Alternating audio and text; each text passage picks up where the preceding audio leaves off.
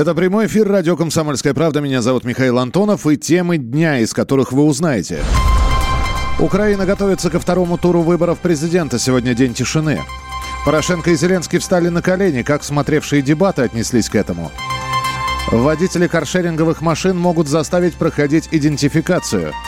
Таежная отшельница Агафья Лыкова готовится отпраздновать 75-летие. Это и многое другое в ближайшем часе. На Украине сегодня день тишины перед вторым туром президентских выборов. По закону любая агитация запрещена. За пост главы государства борется действующий президент Петр Порошенко, артист, шоумен Владимир Зеленский. Он, кстати говоря, лидировал в первом туре. Голосование пройдет завтра, а накануне 19 апреля 2019 года ровно в 19 часов, вот так совпало, в Киеве состоялись дебаты кандидатов в президента Украины Порошенко и Зеленского. Действие, которое должно было стать для страны политическим шоу года, по мнению многих, превратилось, ну, непонятно во что. То ли шоу, то ли цирковое представление, то ли просто э, игра без правил Э, такая, э, сказать, э, дискуссионная игра без правил. Оба кандидата, актер Зеленский и действующий пока лидер страны Петр Порошенко, появились на стадионе Киева Олимпийский, бросили монетку, кому первому приветствовать. Первым начал Зеленский. После первых минутных таких обращений к собравшимся и друг другу начались, собственно говоря, дебаты, которые превратились в риторические вопросы и обтекаемые ответы кандидатов. Зеленский начал с вопросов, их ему прислали по интернету, так он сказал. И вот эти вопросы прозвучали в сторону президента Порошенко. Давайте послушаем. Как так получилось, что Украина практически самое бедное государство при самом богатом президенте за всю историю? Как вы спите по ночам? Почему никто не сидит за Иловайски Депальцева? Почему спустя пять лет мы так и не знаем імена убийц на Майдані? Скільки грошей вам ще потрібно взяти з бюджету України, щоб наїстися? Сколько денег из бюджета Украины надо взять, чтобы вы успокоились? Порошенко тоже идет в атаку и сваливает все на некомпетентность конкурента. Касательно борьбы с бедностью. Если бы вы знали, в каком состоянии я принял государство в 2014 году, без денег на казначейском счету, без золота и валютных резервов, без армии, без любой, любого оружия, вы бы, конечно, задали вопросы по-другому. А вы в это время, мне жаль, но вы обижали наше государство. Вы пытались выставить Украину проституткой своими шутками.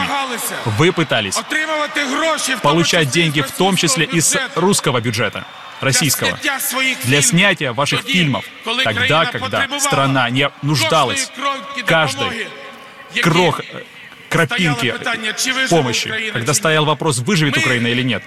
Дальше Петр Порошенко фактически обвиняет э, Владимира Зеленского в политическом непрофессионализме и называет того фактически неучим. Вы настаиваете, что вы собираетесь учиться на должности президента. Вы настаиваете на том, что у вас для этого есть время. И сели бы вы в самолет, пилот которого сел порулить для того, чтобы научиться?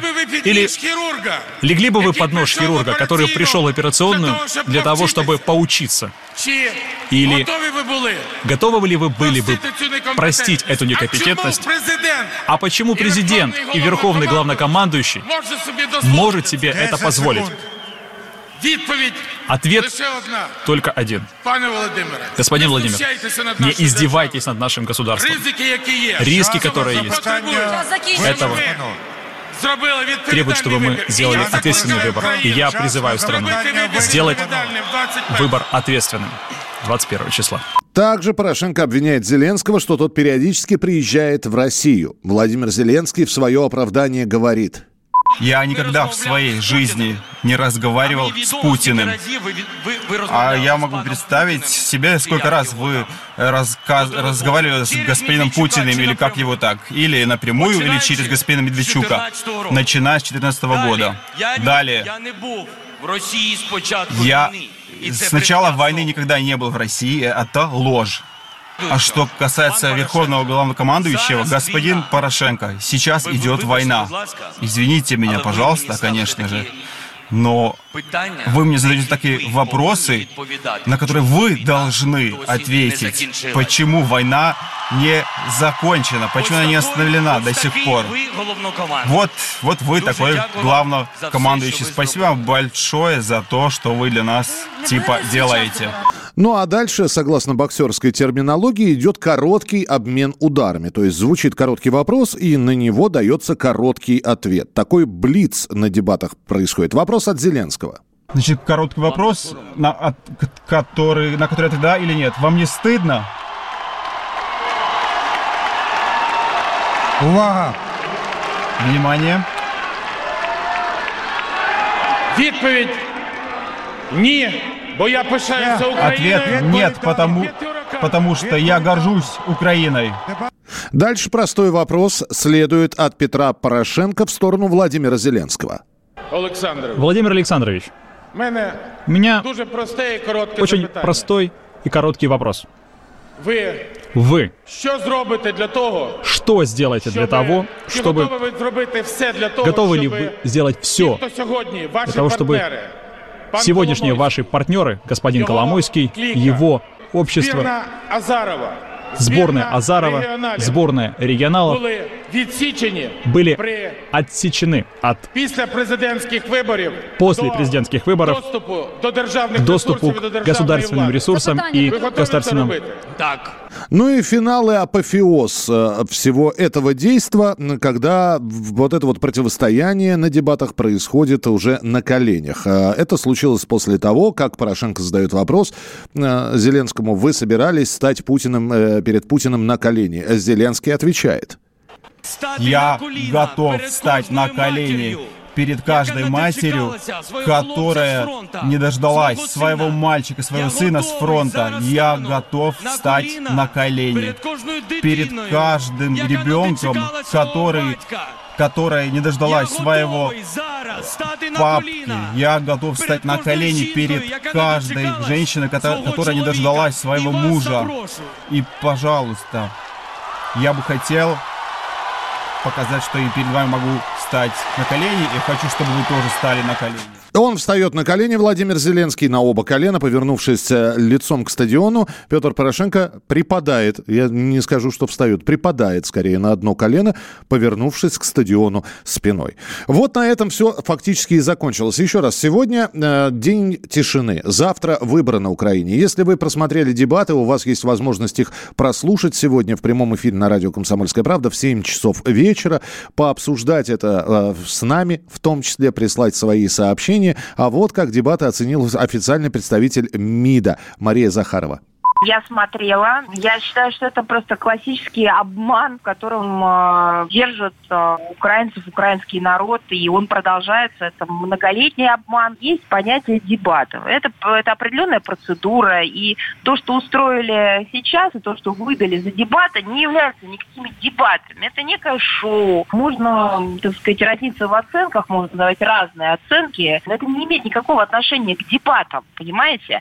Дебаты – это разговор людей на серьезные темы. Здесь не была поднята ни одна серьезная тема в плоскости обсуждения э, путей выхода, разрешения, каких-то перспектив. Это даже не популизм. То, что мы видели, это шоу. Это была официальный представитель МИДа Мария Захарова, а глава Крыма Сергей Аксенов назвал все происходящее или произошедшее накануне позорищем. Знаете, счастье для крымчан, что мы в этом позорище, в этом представлении не принимаем никакого участия. Вот мы, знаете, отвел нас Господь и наш президент, и Россия, то есть, как бы, и слава Богу, то есть, как бы, что мы сегодня на родине находимся. Э, Это же позорище, ну, один кандидат спрашивает другого про Ивана, отвечает за барана. Ну, это вот э, бесплатный цирк, я даже не знаю, на кого он рассчитан. То есть, как бы, ни одного ответа ни один кандидат не дал ни на один вопрос, вы знаете. Ну, э, это украинская политика, к сожалению, то есть, как бы, такие политики, то есть, и ну, жалко, то есть вот э, жалко граждан Украины, вы знаете, вот просто чувство сожаления, конечно, о том, что не видно перспективы, не видно просвета, ну и, соответственно, конечно, там жалко то, что между нашими странами такие отношения. Это был глава Крыма Сергей Аксенов. Итак, выборы завтра. Будем за ними внимательно следить. Пришла и оторвала голову нам Чумачечая весна И нам не до сна И от любви схожу я с ума. Чумачечая весна Чумачечая Я иду по улице, словно чумачечи От солнца, чтоб не жмуриться, я натяну очечи. А в стеклах отражаются девочки конфетки. За наглость не сочтите, угостите сигареткой. Пришла и оторвала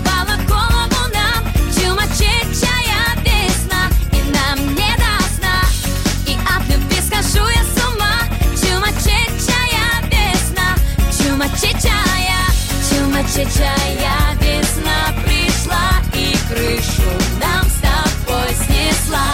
Чумачечая весна Пришла ла-ла-ла-ла-ла-ла-ла Когда тебя в коротенькой юбчонке увидал Любовь пришла, как паровоз на киевский вокзал. И очень хорошо, что я весной тебя нашел.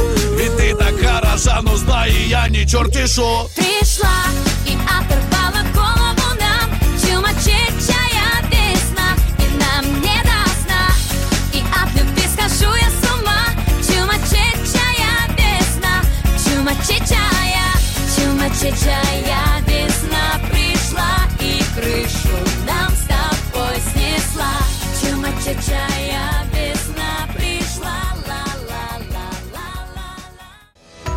Максим Шевченко. Я вот за что люблю «Комсомольскую правду». Сегодня «Комсомолка», не устану это повторять, является практически единственным СМИ в России федерального масштаба, который дает реальную картину страны. Радио «Комсомольская правда». Нас есть за что любить.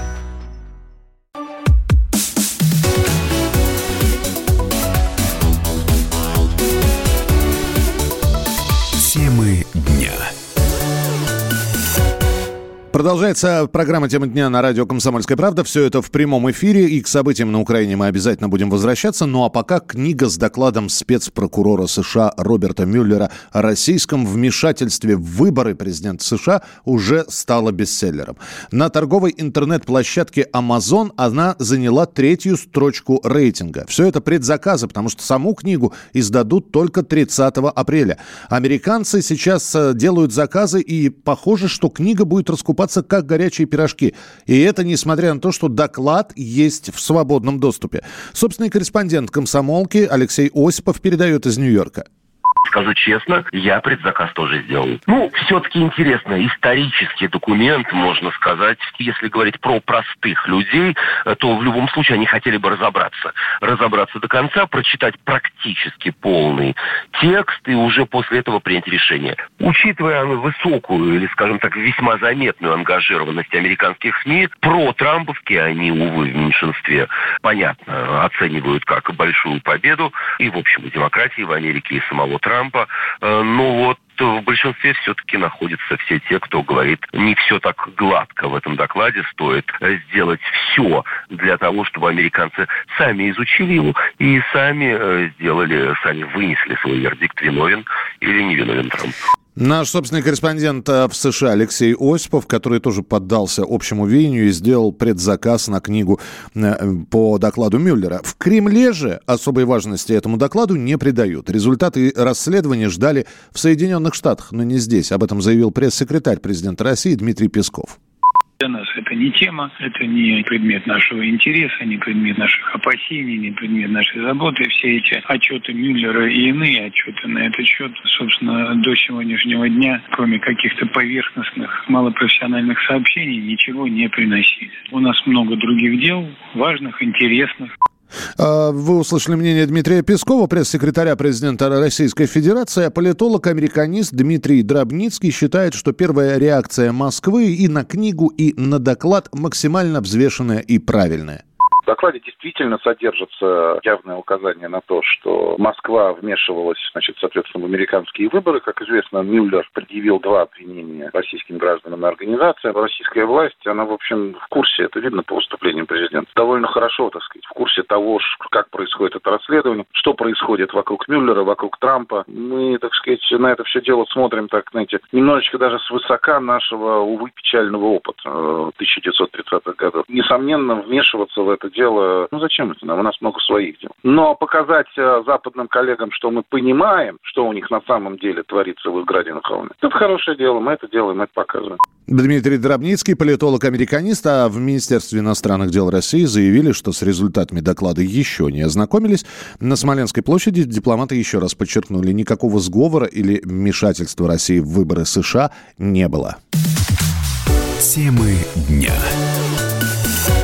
Историю молодой мамы из Омска обсуждает вся страна. К рождению ребенка Сания Абдулиной мэрия подарила цветы и сертификаты в детский магазин. Но дальше происходит странное. И удивление мамы не знает пределов. Когда она получает требования из налоговой с просьбой заплатить налог с подарков. Валерия Лысенко разбиралась в этой абсурдной ситуации.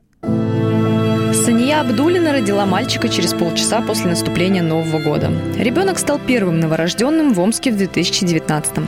Именно поэтому чиновники решили подарить молодой маме сертификат на 20 тысяч рублей в детский магазин и букет цветов. Вручали все это торжественно и под вспышки фотокамер.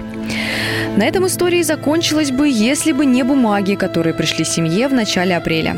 В письме из налоговой инспекции было сказано, за сертификат и даже за подаренный чиновниками букет цветов нужно заплатить налоги, рассказывает Сания. Букет, я что его продала, что за доход за букет? Я вообще в шоке. Они что, мне чек дали за букет? Или что, они могли 10 тысяч, извините, приписать, что якобы за 10 купили этот букет? Я не спорю, букет красивый, но он, блин, там, я его в больнице и оставил. В общем, получается 20 тысяч, якобы с них убирается 4 тысячи, на которые не облагается якобы налог, плюс 2025 рублей, то есть с 18 тысяч 25 рублей налог, и в общем 2343 рубля. Муж работает педагогом, 21 тысяча. Я еще по уходу не получаю. У нас ипотека, кредит за стиралку и квартальный 4500, ипотека 12. У нас 3 тысячи остается на все про все.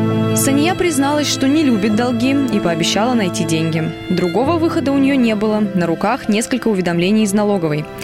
Адвокат Екатерина Духина считает, что требования незаконны, сбор возможен только за приз в конкурсе, который коммерческая фирма проводит в качестве рекламы. Когда вам в роддоме, например, дарят набор для новорожденных, тоже относится к ценному призу, поскольку в данный момент вы имеете взаимоотношения с организацией, которая, по сути, продвигает свои товары или услуги. Когда мы говорим о каких-то подарках от мэрии, указанная норма закона работать не может, поскольку э, таким образом госорган э, себя не рекламирует. Я абсолютно уверена, что женщина, которая получила в связи с тем, что у нее там ребенок родился первым в 2019 году, эти сертификаты, вовсе не собиралась участвовать в конкурсе конкурсе «Роди быстрее» в 2019. После шумихи в интернете история получила продолжение. Уже после этого к молодой маме пришли работники администрации и неловко вручили конверт с нужной суммой. Там лежало две с половиной тысячи рублей. Причем сказали, что семье сбросились всем коллективом. Санья, конечно, рада, что все закончилось хотя бы так, но осадок от отношения чиновников все же остался. Валерия Лысенко, радио «Комсомольская правда». Ну а россиян ждут в последние в этом году длинные выходные. Первые длинные были на э, новогодние праздники, а теперь майские наступают. Отдыхаем с 1 по 5 мая благодаря празднику весны и труда, а затем с 9 по 12 мая в связи с Днем Победы. Куда же можно поехать на майские каникулы? На дачу, в один российский, из российских городов или в Черногорию, Албанию или Македонию. Такой маршрут составила моя коллега Ольга Медведева.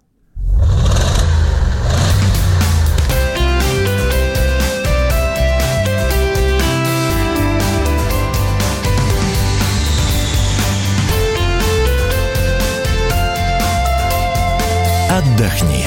Путешествуем по миру. Черногория продлила срок безвизового пребывания россиян. И если раньше в этой стране мы могли отдыхать без визы 30 дней, то теперь 90 дней. Такое правило будет действовать в этом сезоне с 15 апреля до 31 октября. И все, что понадобится, загранпаспорт, действительный в течение трех месяцев от даты окончания поездки. Черногория не входит в зону Шенгена, и если вы решите ехать на машине, обратите внимание, что придется оформить транзитные визы в те страны, границы которых будете пересекать. На побережье Черногории предлагаются самые разные варианты размещения. Самый простенький номер с общей кухней на семью с ребенком в гостевом доме на конец июня будет стоить от 8 тысяч рублей за 6 ночей.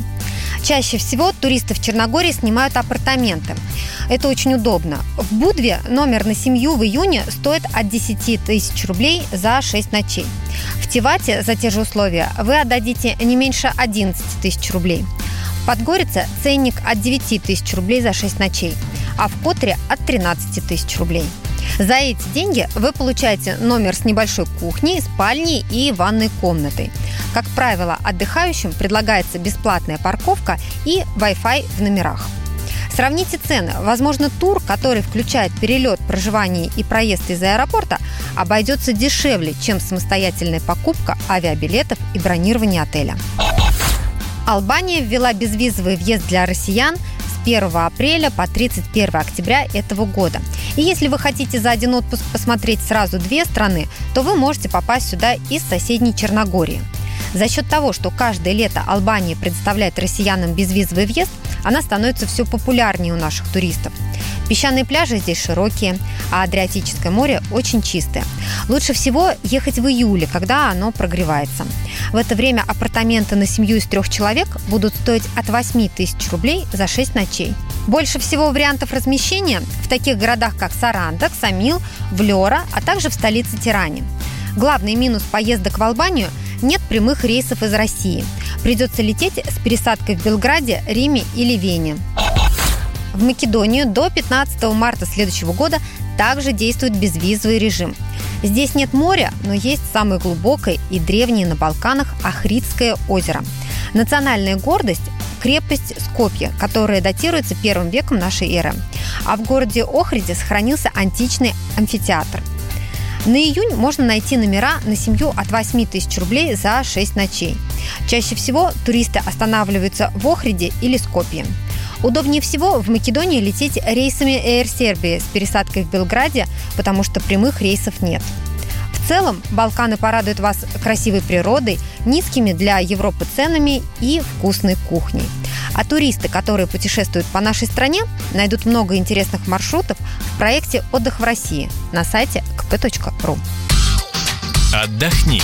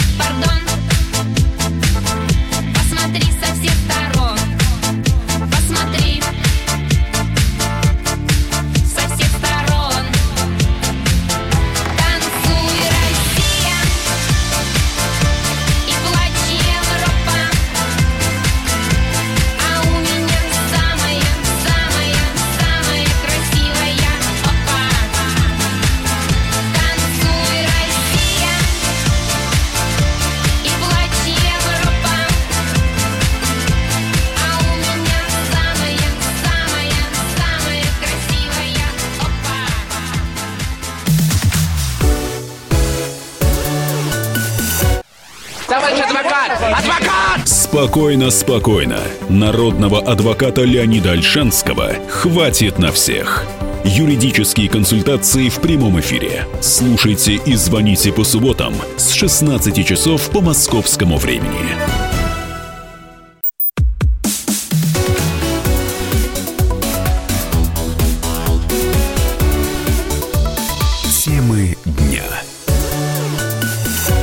Мы продолжаем прямой эфир на радио «Комсомольская правда» в студии Михаил Антонов. Забайкалье охватила огненная стихия, горят леса. По данным МЧС, 289 человек, из них 39 детей остались без жилья. Уничтожено порядка 110 домов, 27 человек пострадали. Пожары пришли из соседней Монголии. Порывы сильного ветра помогли огню быстро распространиться. Сейчас уже, говорят, все очаги возгорания ликвидированы. Специалисты приступили к восстановлению энергоснабжения. Тем временем глава Минвосток развития вылетел в Забайкалье из-за сложной пожарной ситуации. Александр Козлов прервал командировку в Бурятии и направился в Читу. О том, что сейчас там происходит, мы узнаем от нашего корреспондента Андрея Синькова. Сегодня возросло количество пострадавших о 27 человек. Двое из них находятся в тяжелом состоянии и 6 в средней степени тяжести, еще около 20 в легкой степени. А вот их сегодня с авиацией вертолетом Ми-8 доставили в ожоговый центр, а остальных, вот у кого сгорели дома, всего своего жилья лишились около более 300 человек. Вот, конечно, всех эвакуировали, всем оказывается помощь. Как сообщают в МЧС в региональном Забайкале, ликвидированы все пожары, но прогноз погоды не очень благоприятный. И говорят, что ветер, вот этот, из-за которого и распространился огонь, может э, не утихнуть до 22 апреля. Андрей Синьков, корреспондент «Комсомольской правды», будет и дальше нас знакомить с ситуацией в Забайкалье. Ну а ранее МЧС сообщила о ликвидации природных пожаров. Из-за них в регионе ввели режим чрезвычайной ситуации. Прокуратура начала проверку, а Дмитрий Медведев, премьер-министр России, поручил оказать всю необходимую помощь пострадавшим при необходимости, доставить их на лечение в федеральные центры. Издание «Бизнес Инсайдер» перечислили, э, перечислило шокирующие факты об экономике России. Мы почитали эти факты и решили, решили с вами поделиться страшилками, которые были опубликованы в этой статье. Еще раз предупреждение. Факты из «Бизнес Инсайдера» могут разительно отличаться от реальных цифр. Справка. Как отмечает издание «Бизнес Инсайдер», в России ежедневно умирает 700 человек, а в год страна теряет около 250 тысяч человек населения. Портал особенно выделил Мурманск, который потерял уже почти треть жителей с момента распада СССР. Вторым шокирующим фактом называются российские резервные фонды. Их размер 460 миллиардов долларов при внешнем долге страны в 29% от ВВП. Как отмечают журналисты, этот фактор позволит стране пережить глобальные финансовые кризисы. Также авторы материала подчеркнули, что за последние три года средняя заработная плата в России выросла в полтора раза. В 2019-м она достигла отметки в 670 долларов США. Бизнес-инсайдер также удивился тому факту, что пятая часть рынка мебели в стране занимает компания IKEA, хотя первый такой магазин в России открылся лишь в 2000-м. Сейчас в стране их уже 14. Еще один шокирующий факт. 13% россиян живут за чертой бедности. Это в то время, когда Москва возглавляет мировой рейтинг городов с наибольшим числом жителей-миллиардеров. Сюрприз американским журналистам преподнес и российский рубль. Он потерял с 14 по 17 половину своей стоимости. Причина – резкое снижение цен на нефть и западные санкции. Бизнес-инсайдер также удивляет, что Россия выделила около 50 миллиардов долларов на проведение зимней Олимпиады Олимпиады в 2014 году. Однако журналисты признают, что все инвестиции окупились. И, наконец, издание было шокировано двухкратным снижением потребления водки в стране за последние 20 лет. По данным журналистов, место 40-градусных напитков занимает шампанское. Но вот такие шокирующие факты от издания «Бизнес Инсайдер». После подобной статистики от наших иностранных друзей мы решили обратиться за разъяснениями к специалисту. «Странный набор для удивления», сказал нам Василий Колташов, руководитель Центра политико-экономических исследований.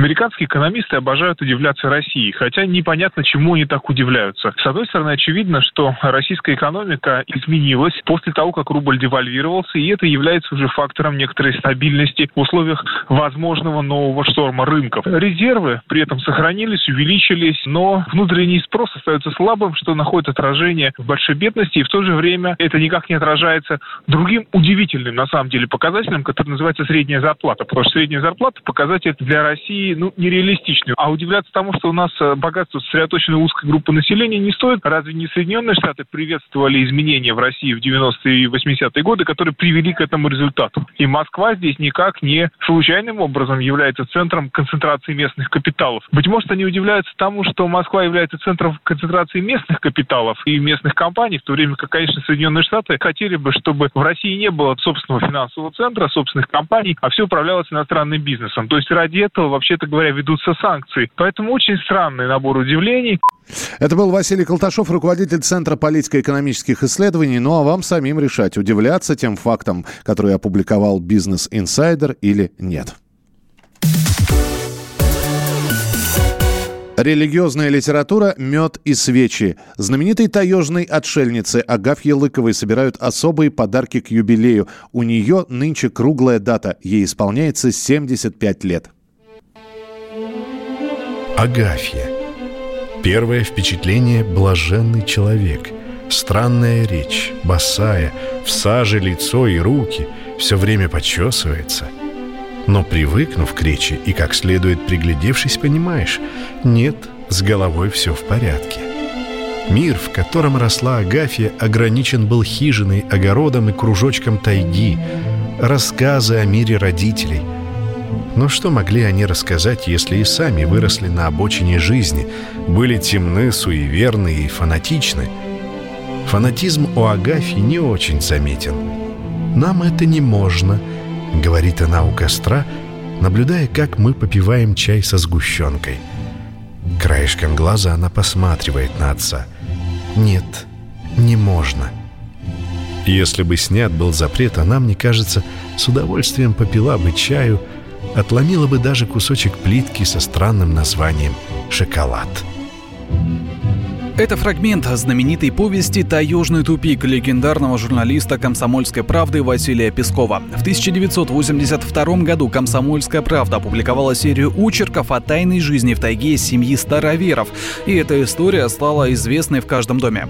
В этом году у знаменитой отшельницы круглая дата. Ей будет 75 лет. Точной даты рождения Агафьи Лыковой нет. Различные источники информации указывают ее в промежутке 16 по 23 апреля.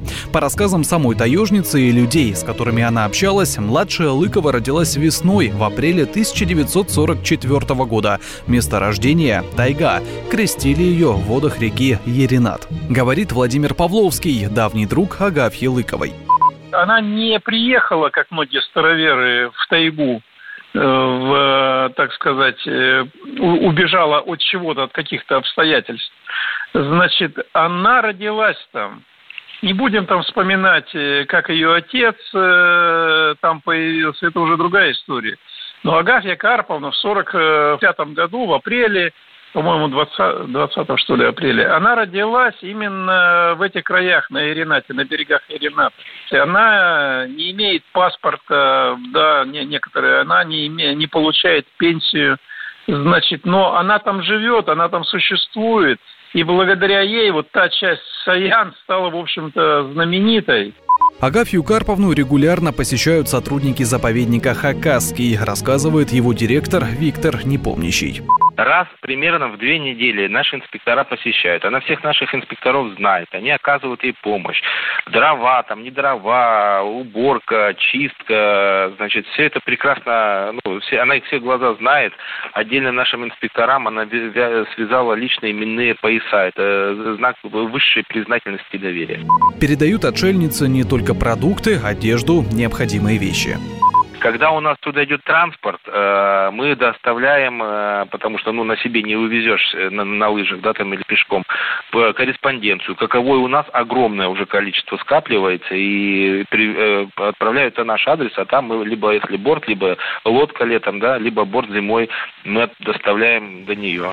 На этот раз отшельницу навестят в конце апреля или начале мая. Рейс будет не совсем обычным. Агафье Карповне собирают подарки к юбилею. Пока еще неизвестно точно, точно, что именно, но помимо посылок и стандартного набора, который традиционно ей привозят, будет подарено что-то еще. Например, мед, свечи, религиозная литература, одобренная старообрядческой церковью.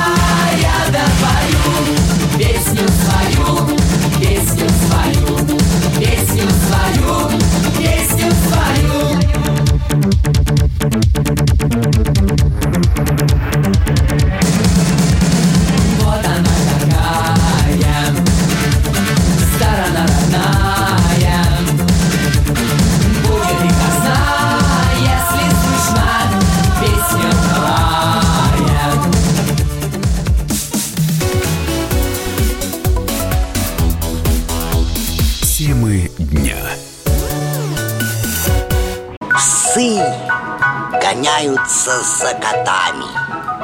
Так всегда было и так всегда будет. Такова жизнь. Как подружить домашних питомцев, чем кормить и когда водить к ветеринарам. Каждую субботу в эфире радио «Комсомольская правда» вот такая зверушка. Самая живая программа про братьев наших меньших. Советы ветеринара Ильи Середы. Не пропустите.